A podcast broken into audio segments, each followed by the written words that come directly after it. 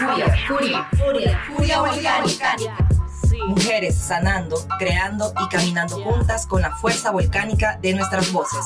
Producido por Volcánicas, una colectiva feminista centroamericana y del Caribe, integrada por mujeres migrantes y exiliadas organizadas desde Costa Rica. Y Managua Furiosa, una plataforma digital que promueve espacios online y offline para jóvenes en la región.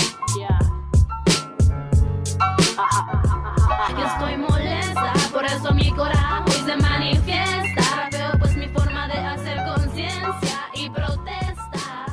Bienvenidas y bienvenidas a un nuevo episodio de Furia Volcánica. Yo soy Jimena y estoy muy contenta de poder compartir con todas ustedes desde la virtualidad. Hoy tenemos un programa muy importante y necesario con nuestra poderosa invitada para que nos cuente cómo ha estado impactando la pandemia del COVID-19 a las vidas de las mujeres en Nicaragua. Y bueno, en estos cinco meses el COVID-19 ha llevado a la mayor parte de los gobiernos en Centroamérica a implementar medidas como el aislamiento social, inseguridad laboral y el resguardo dentro de los hogares. Pero lamentablemente la casa no siempre ha sido un lugar seguro para todas. Y estas medidas sin duda han intensificado los riesgos a los cuales nos enfrentamos como la violencia intrafamiliar, el abuso sexual, violencia económica. Y en este caso la actual crisis sanitaria mundial seguimos siendo las mujeres, niñas y adolescentes las más vulnerables. Y somos las que estamos siendo altamente afectadas por las desigualdades e injusticias sistemáticas que recaen sobre nosotras. Sin embargo, Nicaragua no es la excepción, ya que las violaciones a los derechos humanos por parte del régimen persisten y se han intensificado en el país, siendo Nicaragua uno de los pocos países en toda la región latinoamericana en no haber tomado medidas beligerantes y urgentes ante esta crisis sanitaria mundial. Y para seguir profundizando sobre este tema, en esta primera parte del episodio llamado Mujeres nicaragüenses frente al COVID-19, entrevistamos a Amarili Acevedo. Ella es una mujer chinandegana, trabajadora social, feminista, cofundadora de la colectiva Brujas Mal Portadas Mujeres en Libertad, facilitadora de proyectos relacionados a la prevención de la violencia machista, a la prevención del abuso sexual en la niñez y sobre procesos de incidencia y transformación de cultura política. Así que acompáñennos a escuchar lo que Amarilis nos compartió. Furia, Furia, Furia. furia volcánica. Estamos súper felices que nos acompañe en este nuevo episodio de Furia Volcánica. Bienvenida, Marilis. Hola Jimé, gracias, gracias por la invitación y qué placer estar aquí en Furia Volcánica. Para nosotras es un gran placer también.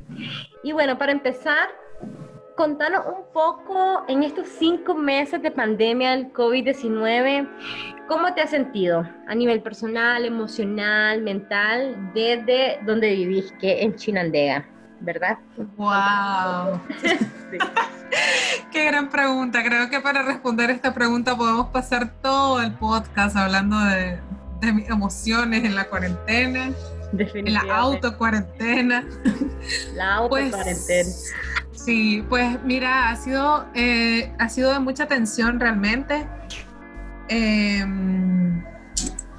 el gobierno, como, ya sabemos, como ya conocemos, el gobierno de Ortega y Murillo no ha declarado oficialmente una cuarentena desde mayo, que fue el primer caso, y ha sido bastante tensionante porque eh, una, en principio es, está la amenaza latente que atenta contra la vida de una, pero también contra la vida de, de los seres queridos. Pues por otro lado, está también el hecho de sentirse desprotegida por todo un sistema estatal que se supone que te tiene que proteger, pues aquí sucede lo contrario, entonces me siento completamente desprotegida de las instituciones, no siento confianza y no sé qué pueda pasar si me llegase a contagiar, que hasta el momento pues no, no me he contagiado. Por otro lado, también está toda la cuestión emocional alrededor de todas las estrategias cotidianas que tengo que hacer eh, para crear una, no sé si llamarle una nueva normalidad, pero sí una nueva forma de llevar mi vida tratando de continuar haciendo las cosas que me guste. O sea, hubo un momento en que estuve con bastante depresión, después tuve un momento de crear mucho y decir, bueno, no puedo controlar lo que está sucediendo, puedo controlar mis acciones y voy a buscar cómo salir de este, de, este clavo emocional en el que estoy para seguirle dando. Y en este momento estoy ahí, estoy ahí en esa parte en que extraño mucho amistad, extraño mucho eh, los vínculos afectivos, el compartir con la gente, el estar muy cercana con las personas, eh, pero tratando de usar las herramientas tecnológicas y todo lo que esté a disposición para continuar trabajando, continuar haciendo activismo y continuar comunicándome y pues tratar de, de a pesar de todo, que no se pierda un poquito de alegría. Pues. Entonces, ahorita estoy ahí. Qué importante lo que decís, definitivamente nos encontramos todos en una nueva manera de habitarnos, de habitar también esta nueva normalidad, como lo estás diciendo, que no la queremos, pero bueno, ahí estamos. Y bueno, desde el exilio, ¿verdad? Desde, desde donde yo me encuentro y las demás volcánicas, hemos estado eh, constante y atenta a todo lo que ha pasado en estos cinco meses convulsos, diría yo, de todo lo que está pasando en Nicaragua, de toda eh, la falta de beligerancia y de accionar, ¿verdad?, ante este problema, pues, totalmente importante. Entonces, quisiéramos saber, Amarili, ¿Qué te ha generado el accionar en las medidas que ha tomado y que también no ha tomado el gobierno de Nicaragua frente a la pandemia mundial del COVID? Contanos un poco. Pues me ha generado mucha indignación, me ha generado muchísima rabia también, porque eh, el gobierno de Ortega Murillo, eh, una vez más, está demostrando a la población nicaragüense y, a la población en general, es decir, incluso a los internacionales, que es un gobierno incapaz de hacer su trabajo, es un gobierno que tiene desprecio por la vida, pues, o sea, desde el inicio eh, hubo un montón de situaciones que pudieron haberse prevenido. Chinandega es un cuento, Chinandega es una ciudad fronteriza tiene como frontera su motivo, también tiene eh, eh, Corinto, por donde entran muchísimos turistas. Y eh, para antes de Semana Santa se continuó con lo que llamaron el plan verano, con toda la normalidad del mundo. Y después Chinandega fue una de las ciudades con mayor afectaciones de, de COVID-19 y con poca capacidad para recepcionar la cantidad de casos que estaban siendo atendidos en el Hospital España. Además de eso, pues toda esta situación de estar convocando continuamente a eventos masivos a, a, las personas que militan en el partido del Frente Sandinista han sido actos completos de irresponsabilidad eh, y querer, crear esta, esta falsa normalidad de que no está pasando nada en el país y em, que complica bastante las cosas en el sector estudiantil también, es decir, costó muchísimo que llegaran a, tomar unas pocas medidas en el sector estudiantil universitario y si es en, primaria, se continúa haciendo un llamado a los padres, madres de familia que continúen llevando a los niños a la escuela con, con, con la mayor normalidad del mundo.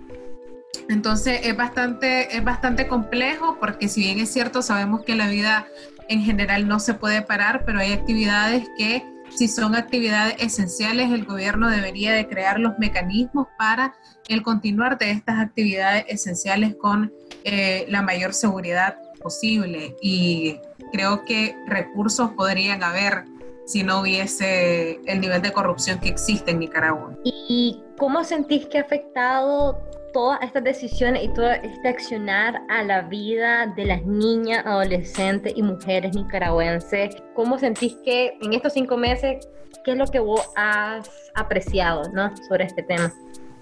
Claro, he visto que hay eh, un esfuerzo por una mayor parte de la población de hacer una autocuarentena. Claramente es bastante difícil cuando el gobierno no, no brinda las condiciones necesarias para que las personas puedan eh, eh, garantizar su subsistencia sin tener que exponer su salud y su vida. En ese sentido, muchas mujeres continúan trabajando, pero intentan eh, limitar sus círculos afectivos cercanos y em, estar la mayor parte del tiempo en sus casas resguardando su salud y la salud de su familia. Eh, claramente, el contexto de COVID-19 ha venido a encrudecer la violencia machista, o sea, todos los imaginarios machistas que ya existían en el país, se están encrudeciendo muchísimo más, porque hay una situación de bastante desprotección hacia las mujeres, tanto desde, desde por el simple hecho de que las personas están tratando de cuidarse y están tratando de tener eh, la menor, el menor contacto social posible, así como porque las instituciones no se están ocupando, ni siquiera han mencionado el problema de la violencia machista eh, a nivel de discurso gubernamental y mucho menos a nivel de estrategias concretas para poder, eh, para que las mujeres puedan tener mecanismos accesibles de denuncia y de justicia también. Entonces, ante este panorama, la violencia machista se ha encrudecido muchísimo más eh, y hemos visto en el caso de Chinandega, por ejemplo, se, han, acercado a la, colectiva pues muchas más mujeres en busca de eh, atención psicológica por eh, razones de violencia machista y ese ha sido la, la diferencia con años anteriores ha sido bastante grande en ese sentido y también eh, lo escuchamos, este tipo de situaciones diferentes de violencia, la, estamos escuchando de las voces de las muchachas a través de los medios eh, en los cuales nos podemos comunicar, pues.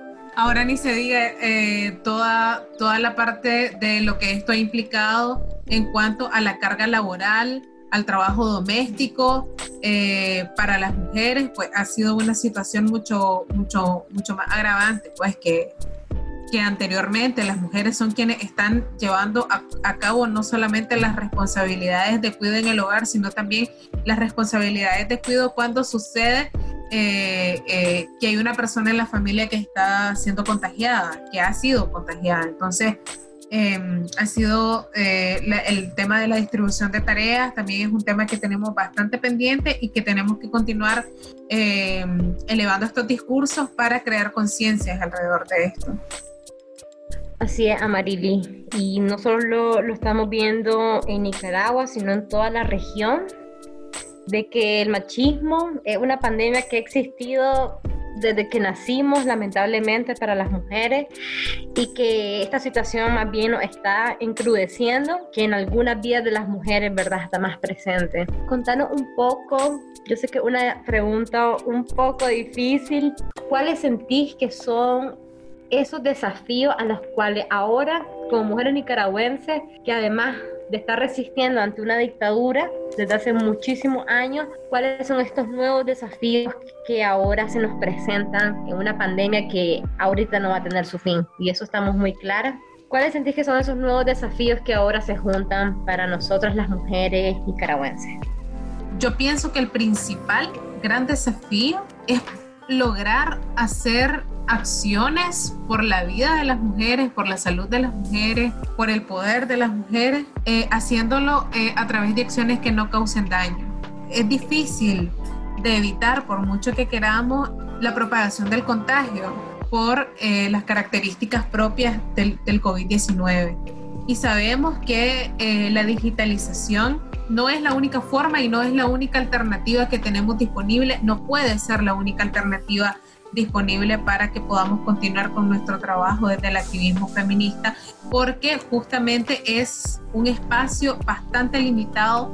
No todas las mujeres están en los espacios digitales, no todas las mujeres tienen una conexión a Internet para poder acceder a plataformas eh, donde, donde hay muchísima información y donde muchas activistas estamos haciendo muchas cosas, sino es replantearnos nuestro trabajo y preguntarnos a nosotras mismas cómo podemos continuar con un trabajo territorial para poder llegar a esas mujeres que no logran tener un trabajo, un, perdón, que no logran tener una conexión eh, eh, a internet que les permita que les permita estar en contacto con los colectivos que hablan sobre violencia machista, pero que a la vez podamos hacerlo eh, de una manera segura.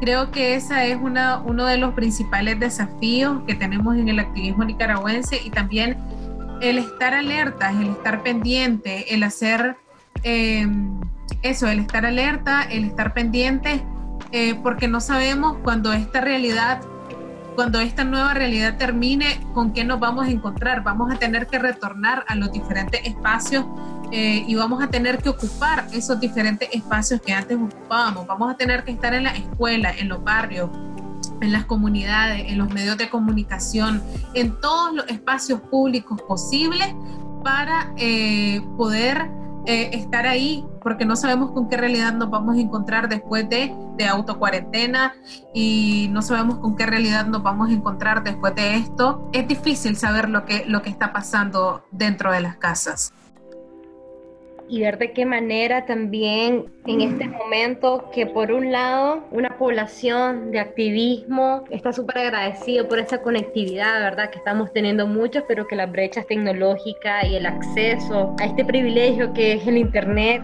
sigue pendiente, ¿verdad? Para nosotras. Y bueno, Marily, no quisiera terminar este espacio con vos, pero bueno, quisiéramos escuchar un mensaje, un mensaje final con el que te gustaría cerrar esta entrevista hermosa que hemos tenido.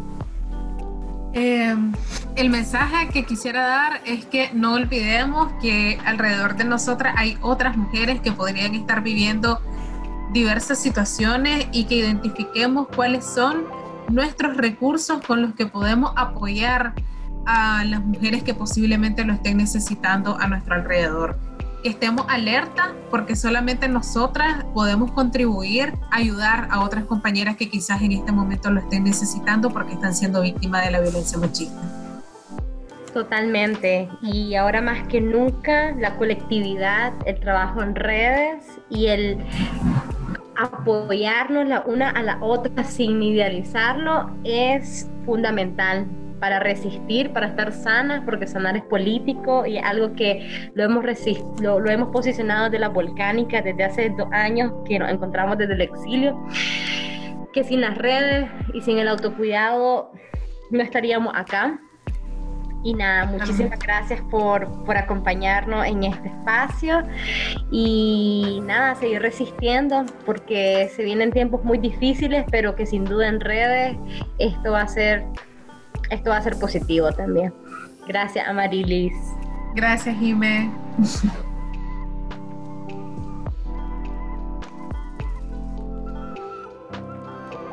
Furia. Furia. Furia. Furia volcánica. A todos quienes nos acompañaron hasta el final de este episodio les agradecemos muchísimo por creer y apostar por Furia Volcánica, un nuevo espacio de encuentro, reflexión y diálogo entre diversas voces de mujeres y cuerpos disidentas que desde los feminismos centroamericanos y del Caribe nos encontramos resistiendo, construyendo, resignificando y posicionando nuestros derechos. No se pierdan los siguientes episodios que estaremos transmitiendo a través de las plataformas de Spotify, Anchor y SoundCloud. Y también recuerden seguirnos en nuestras redes, en Facebook, Instagram, Twitter y YouTube como Volcánicas y Manaba Furiosa. Y para finalizar este episodio les compartimos la siguiente canción llamada No Soy Yo, es tu violencia, una producción original del equipo de las Malcriadas, la cual surgió entre una colaboración de diversas mujeres a raíz de un taller de lenguaje inclusivo impartido por las mismas a inicios del año 2020. La producción fue por Memena Rivera y la voz y musicalización por Tania Molina, una joven cantautora nicaragüense que canta desde la sororidad. Que les guste y nos vemos en el próximo episodio de Furia Volcánica.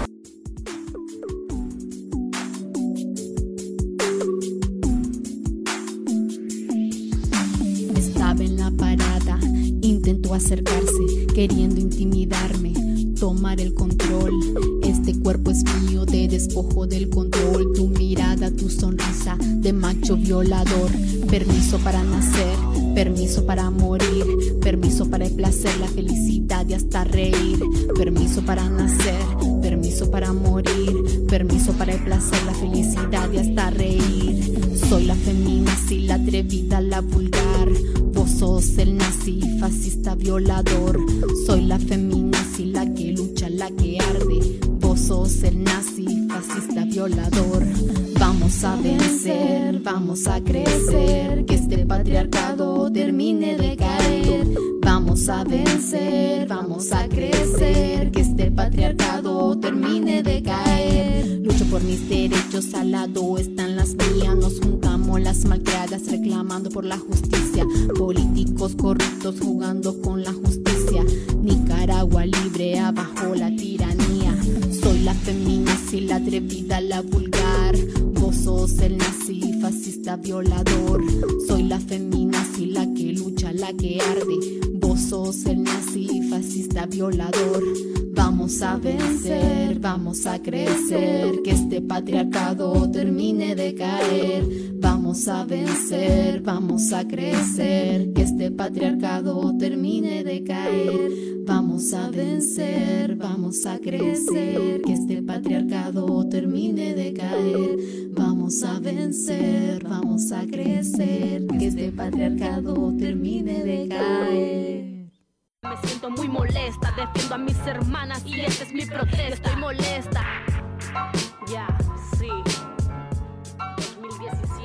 Furia Volcánica es una producción de Managua Furiosa y Colectiva Volcánicas, con el apoyo de Prince Klaus Funds. Por eso mi coraje hoy se manifiesta. Veo pues mi forma de hacer conciencia y protesta. Furia Volcánica, sanando juntas.